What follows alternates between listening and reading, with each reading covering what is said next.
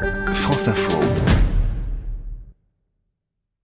Malgré les taxes annoncées, la hausse du pétrole et le Flixcam, la honte de prendre l'avion, le trafic aérien ne cesse de croître. À chaque battement de cœur, un avion décolle dans le monde. Ça veut dire que plus de 4 milliards de passagers transitent par les aéroports qui sont déjà saturés.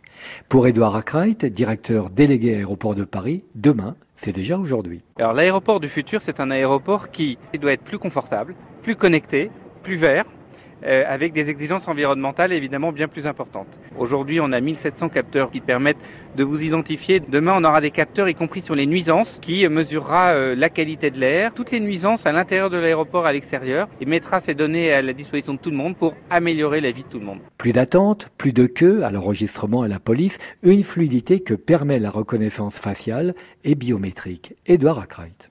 On me reconnaît par la reconnaissance faciale, on me reconnaît pour enregistrer, pour les contrôles de frontières, et pour l'embarquement. C'est une technologie qui est expérimentée aujourd'hui chez ADP avec Air France et que nous allons progressivement déployer jusqu'en 2025 pour permettre ce parcours sans couture. Donc demain, c'est déjà aujourd'hui. Des robots qui parquent votre voiture, que vous pouvez louer pendant votre absence, bientôt des taxis autonomes sans chauffeur, des dessertes en navettes suspendues sur des pylônes arrivant en centre-ville, en silence, une façon de continuer un voyage aérien pour découvrir la ville vue d'en haut, et pour les plus pressés, des navettes autonomes, sécurisées, qui vous emmèneront directement en salle d'embarquement.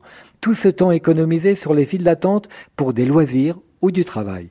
Mais l'aéroport, c'est aussi une œuvre architecturale. Jacques et Sophie Rougerie, architectes. L'aéroport, c'est l'ambassade d'un pays. Euh, quand j'arrive à Singapour, waouh, c'est l'image de la dynamique d'un pays. Par exemple, si on prend euh, cet aéroport beaucoup plus modeste que nous avons réalisé avec Sophie, c'est Nouméa. On a voulu créer l'aérogare avec une architecture qui rappelait ces cases de Canac, mais transportées dans le futur. Toutes ces ambassades aéroportuaires à travers le monde, eh ben, c'est exactement la même démarche. France Info vous permet de gagner un vélo électrique de chez Noroto du groupe Mobivia. Pour jouer, rendez-vous sur franceinfo.fr, rubrique partenariat et répondez à la question suivante. Quel est l'aéroport qui ambitionne d'être le plus grand du monde?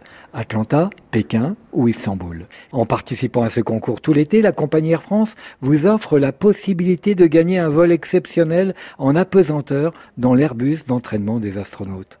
Bonne chance